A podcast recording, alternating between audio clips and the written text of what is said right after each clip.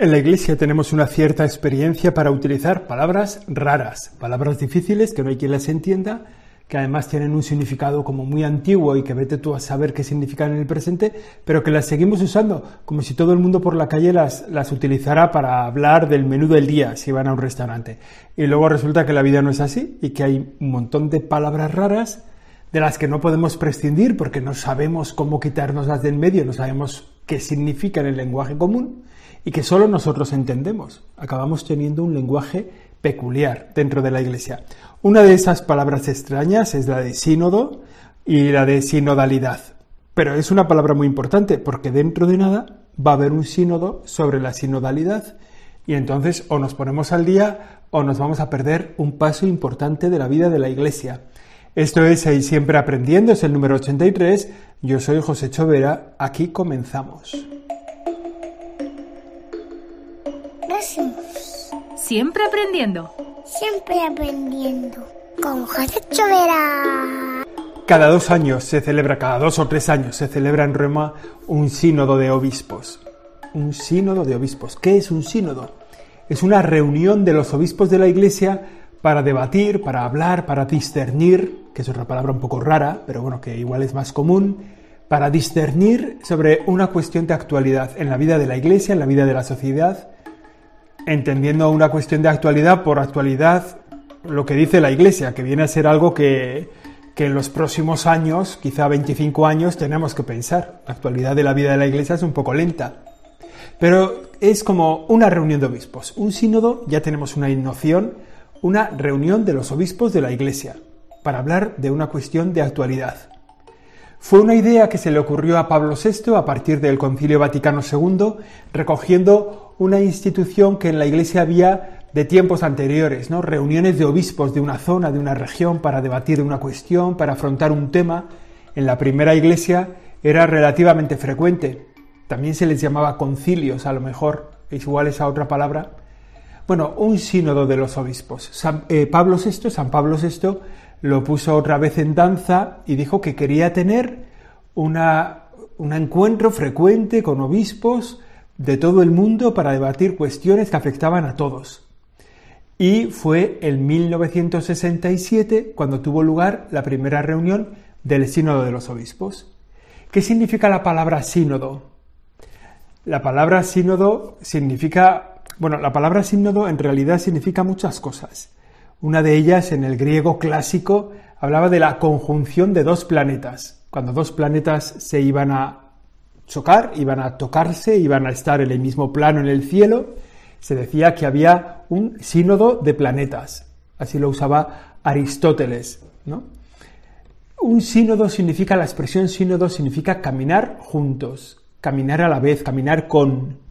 Y tiene sentido en la vida de la Iglesia es relativamente frecuente, ¿no? Nosotros creemos que la vida es un camino, es un itinerario que nos dirige hacia el cielo y tiene sentido que en ese caminar, en ese itinerario, tengamos un caminar juntos unos con otros, que vamos más o menos al mismo paso, más o menos en grupo, quizá uno más adelante, unos más atrás, quizá unos más rápidos, unos más lentos, pero formamos un pueblo que está en camino. Por eso Pablo VI organiza el primer sínodo allá por el año 1967 y desde entonces ha habido varios sínodos. De hecho, los sínodos son como de tres tipos. Pueden ser ordinarios, extraordinarios o especiales. Los sínodos ordinarios son, tratan sobre todo materias que, se refieren a toda la Iglesia universal. Un sínodo ordinario es una realidad que a todo el mundo afecta. Oye, pues la situación de la familia, la situación de los sacerdotes, la situación de los obispos, lo que sea, ¿no? Sínodo sobre las familias, sobre, bueno, es una asamblea general ordinaria del sínodo, materias que se refieren al bien de la Iglesia Universal. Hay también asambleas, sínodos extraordinarios, cuando las materias eh, se refieren al bien de toda la Iglesia Universal, pero que tienen un punto urgente, o sea, un punto de hay que hacerlo rápido. En realidad, sínodos extraordinarios solo ha habido tres en la vida de la Iglesia. El último de ellos dedicado a la familia. La familia del Papa Francisco tenía mucho empeño, organizó un sínodo extraordinario e inmediatamente un sínodo ordinario ¿no? sobre la familia. Y luego hay también sínodos especiales, que son los que se refieren a una zona geográfica concreta, a una región concreta. Entonces ha habido sínodo especial para Europa, para América, para Oceanía, para Asia, para África, ha habido también sínodos sobre el Líbano, sínodos sobre la Amazonia, bueno, sínodos distintos especiales para zonas geográficas. Entonces son estos tipos de reuniones, sínodos. Como digo, los ordinarios son los habituales, ¿no? Se convocan con un tiempo y una forma, son cada dos o tres años. Los últimos han sido el de la familia, el de los jóvenes. Luego los extraordinarios, que son, ya hemos dicho, ¿no? Un poco más de repente. Hubo uno sobre la colegialidad episcopal, ¿no? Cómo, se, cómo se vive el que los obispos forman un colegio, una reunión, un grupo que tienen un sentir común, ¿no? Hubo otro segundo sínodo especial, perdón, extraordinario sobre el Concilio Vaticano II y uno tercero sobre la familia, han sido solo tres. Y luego los especiales que, ya he explicado cuáles son. Los sínodos de los obispos, estas reuniones de los obispos como para caminar juntos, como dice su propio nombre, son de obispos, los sínodos de obispos son de obispos. ¿no? ¿Quién se reúne? Los obispos. Pero en ellos participan muchas otras personas, participan muchos expertos, que ayudan en la redacción o en el discernimiento, en la reflexión sobre lo que se está debatiendo. Participan también auditores, personas que, están allí de oyentes, digamos, pero que tienen un papel relevante, ¿no? que participan en el día a día de las sesiones. También hay personas invitadas de otras iglesias, de otras confesiones cristianas. De algún modo, los que hacen el sínodo son los obispos, pero en él participan reflexionan y colaboran de un modo u otro en las decisiones todos los obispos. El próximo, el, próximo obispo, no, el próximo sínodo de los obispos va a ser en 2023 y hemos dicho que va a hablar sobre la sinodalidad. ¿Qué significa esta palabra? Bueno, pues es una buena pregunta qué significa la sinodalidad, porque es una palabra muy propia, muy nueva del vocabulario de Francisco que es el modo de ser sinodales.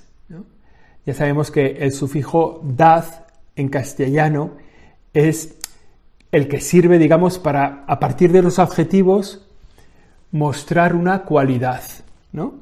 Pues a partir de, la cualidad de algo que es artificial, pues el, dad significa artificialidad, vistosidad, eh, sinodalidad, bueno, pues es la cualidad de ser sinodal. La cualidad, el modo de ser y el modo de hacer el sínodo.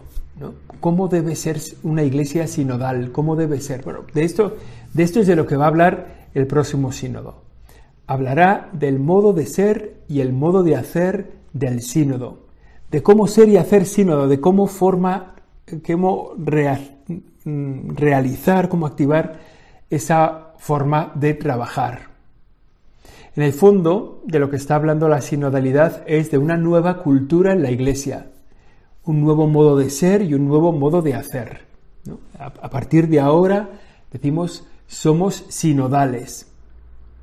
Total, que se va a hacer este sínodo sobre el modo de ser, el modo de hacer en la vida de la Iglesia, sobre la sinodalidad. Si habéis llegado hasta aquí en el razonamiento me tendré que parar a que me lo expliquéis a mí mismo, ¿eh? porque igual me he enredado demasiado. Pero bueno, da igual. Sínodo, reunión de obispos. Un sínodo sobre la sinodalidad, una reunión de los obispos sobre el cómo ser sinodales, el cómo hacer el sínodo en la vida de la Iglesia, el cómo vivir de una forma sinodal dentro de la Iglesia, el Papa, los pastores, el santo pueblo de Dios.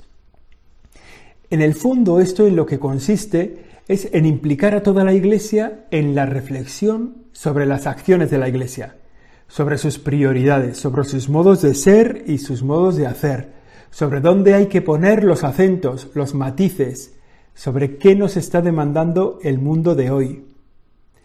Ante esta reflexión, que la tenemos que hacer entre todos, siempre habrá gente que creerá que el debate va a ser sobre el magisterio de la Iglesia, sobre la enseñanza de la Iglesia. Siempre habrá gente que creerá que por fin vamos a cambiar lo que la Iglesia dice sobre este tema, sobre la ordenación sacerdotal de las mujeres, sobre la divinidad de Jesucristo, sobre lo que sea.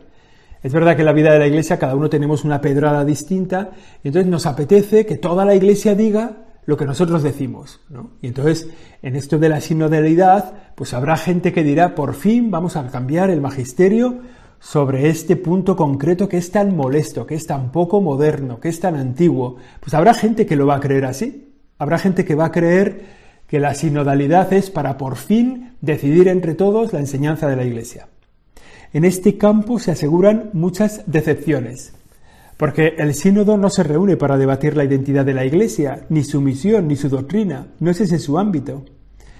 La enseñanza de la Iglesia ya está dicho por la Iglesia, ya está dicha por la palabra de Dios, por la Sagrada Escritura, por la tradición. No hay mucho margen para inventarse una doctrina nueva o para cambiar la que hay.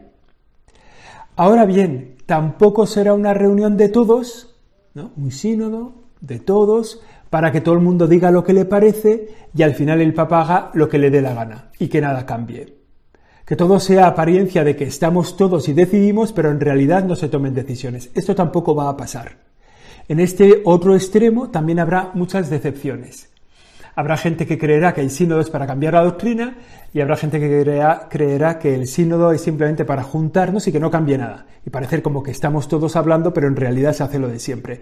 Pues entre los dos se sumarán bastantes decepciones. ¿Cómo podemos describir el planteamiento sinodal? ¿Cómo puede ser el planteamiento sinodal? El planteamiento sinodal podríamos describirlo así. Sería como una primera fase de amplia escucha de todos, donde todos intervienen, todos apuntan sus reflexiones, sus posiciones en torno a un tema. Después un profundo discernimiento un serio discernimiento de los pastores. No para que los pastores cambien las reflexiones de todos por las suyas propias, sino para que, ayudados por el Espíritu Santo, disciernan qué quiere el Señor para el aquí y el ahora de la Iglesia. Y en tercer lugar, un momento de las decisiones que realiza el Papa, que igual que antes se siente iluminado por los fieles y acompañado por los pastores, y que toma las decisiones cada uno según su responsabilidad. De hecho, este planteamiento sinodal ya lo hemos vivido así en los últimos sínodos del Papa Francisco. Así se hizo en el sínodo de los jóvenes y también en el de la Amazonia. Escuchó a muchos grupos que contestaron a un cuestionario previo que fue pasado a los padres sinodales y en el fondo a todas las iglesias. Se les mandó como una especie de encuesta para que fuera debatida en todos los grupos eclesiales de todas las diócesis, de todas las congregaciones religiosas, para que todo el mundo pudiera escribir lo que le parecía. Un documento de trabajo previo en relación a un montón de, preguntas, es como una amplísima encuesta a toda la iglesia, a todos los grupos en la iglesia. En el fondo es, queremos escuchar a todos, queremos que el punto de partida del sínodo sea una amplísima escucha, labor de escucha a todos. Después hay un discernimiento conjunto, ¿no? Reunidos en la asamblea sinodal, los padres, aconsejados por los expertos, por los auditores, elaboran un documento de trabajo, una reflexión conjunta dentro del sínodo. A partir de lo que se salió de, salió de aquella encuesta primera, los padres sinodales disciernen las ideas propuestas y elaboran un documento que se traslada al Papa, en el que el Papa bueno, lo recoge, lo estudia y ahí acoge unos puntos de vista, descarta otros, señala algunas propuestas o iniciativas y elabora el Papa una exhortación apostólica posinodal. Esta forma, este es el modo de trabajar sinodal, una amplísima encuesta en la que todo el mundo tiene oportunidad de hablar, de escribir, de hacer sus planteamientos, de contestar a las preguntas que se hacen, un discernimiento amplio de, dentro de la asamblea sinodal, ¿no? que ya es, pues oye, suele ser en el mes de octubre los sínodos. Bueno, pues en el mes de octubre se reúnen 300 obispos de todo el mundo y a partir de las encuestas que han elaborado un documento de trabajo, ellos hacen su discernimiento y lo ofrecen al Papa. Nosotros creemos que esto va de esto. Ya digo que este discernimiento no es para cambiar lo que viene de fuera y decir lo que ellos dicen, sino para ayudados por el Espíritu Santo, en oración, en un ambiente de discernimiento sereno, ofrecer al Papa un documento en el que se han cuajado ya las iniciativas que han llegado de todo el mundo, se han hecho planteamientos propios, se han discernido las cosas y se le ofrece al Papa un documento. Y a partir de ese documento de discernimiento, el Papa elabora esa exhortación apostólica posinodal. Que este documento se entrega al pueblo de Dios. Este documento del Papa, al cabo de un tiempo, es, eh, propone, ofrece al pueblo de Dios la, la exhortación apostólica y de algún modo en cada sitio se acoge ese documento del Papa y se vuelve a poner en marcha acogiendo también las iniciativas del lugar, los modos de ser, las diversas culturas. Digamos que es un, este es el movimiento sinodal, ¿no? De abajo hacia arriba, de arriba hacia abajo, ¿no? Una especie de movimiento circular que, hace, que hace avanzar la vida de la Iglesia. ¿Qué es lo que dice el Papa Francisco en torno al sínodo? Bueno, lo, dice varias cosas ¿no? en, un, documento que él tiene escrito que se llama Episcopalis Communio, en la que explica qué es un poco el sínodo. El Papa Francisco dice, lo primero, que el sínodo de los obispos debe convertirse en un instrumento para escuchar al pueblo de Dios. Es decir, el sínodo no sirve para debatir sobre nuestras ideas, sino para escuchar al pueblo de Dios. Y pide que el Espíritu Santo haga el, digamos, impulse a los padres sinodales a escuchar, a escuchar el pueblo de Dios, a escuchar a Dios mismo, hasta darnos cuenta de la voluntad de Dios que reside en la palabra del pueblo. Por eso, aunque el sínodo es un, un organismo que ya hemos dicho puramente episcopal, de obispos, es un sínodo de obispos, el sínodo no vive separado del resto de los fieles. ¿Eh? El sínodo escucha a los fieles, es un instrumento apto para escuchar a los, fieles y para dar voz, para dar resonancia, para hacer eco de todo el pueblo de Dios. De modo que, estas dos patas del asunto son muy importantes. ¿no? Es un sínodo de obispos que escuchan al pueblo de, de Dios y dan voz al pueblo de Dios. Y luego el sínodo también, según el Papa Francisco, lo que se pide es que en la asamblea sinodal, cuando ya los obispos se han reunido para en ese mes debatir las propuestas que se han recibido y para que haya un espíritu de discernimiento. O sea, la consulta que se hace a los fieles deja paso al discernimiento de los pastores que el Papa y las conferencias episcopales han designado. ¿no? Pues va a haber un sínodo sobre jóvenes ¿Quién puede ir de la conferencia episcopal española? Bueno, pues dos, dos, obispos o tres obispos. Y además el Papa también quiere que venga no sé quién y no sé quién. Y en torno a eso, pues aparece un grupo de 300 obispos que son los que se reúnen en Roma y han escuchado al pueblo de Dios y entran en discernimiento de lo que el pueblo de Dios les está pidiendo y de lo que Dios les está pidiendo. Después estos miembros de la asamblea ofrecen su parecer, su modo de hacer al Papa para que le ayude en su ministerio de pastor universal de la Iglesia.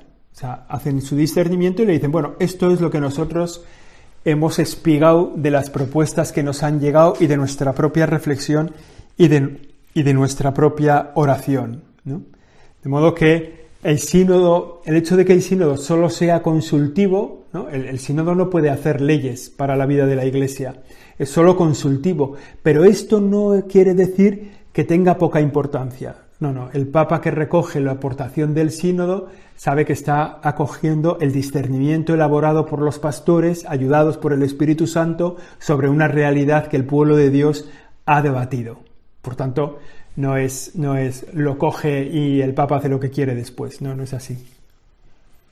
Bueno, y entonces, y esa última fase, ¿no? El Papa elabora un documento que el, eh, el Papa ofrece al pueblo de Dios y a partir de ahí lo que decíamos, ese documento entra en fase de implementación, de puesta en marcha, mejor dicho, de puesta en marcha dentro de las iglesias particulares.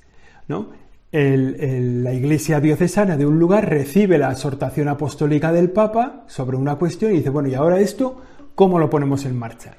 Y lo baja al terreno, lo baja a tierra. Este es el proceso sinodal, este es el modo de hacer sinodal. Y sobre esto es, sobre cómo hacer esto, sobre cómo desarrollarlo, sobre cómo implementarlo en la vida de la Iglesia, es el tema del próximo sínodo de los obispos. De hecho, ya el Papa ha dicho que quiere que en todas las diócesis se abra un proceso de discernimiento sobre la sinodalidad, una especie de fase diocesana del sínodo. Después que haya también una fase continental del sínodo y después el sínodo mismo, el sínodo de la Iglesia Universal. Por tanto, es hacer un sínodo sobre sinodalidad ya de manera sinodal. Pues este ha sido el Siempre Aprendiendo. El Siempre Aprendiendo el número 83. Hoy hemos hablado de la sinodalidad, una característica que va a ser muy importante en la vida de la Iglesia y de la que hablará el próximo sínodo de los obispos. Nada más, la semana que viene volveremos, si Dios quiere. Siempre aprendiendo. Siempre aprendiendo. Con José Chovera.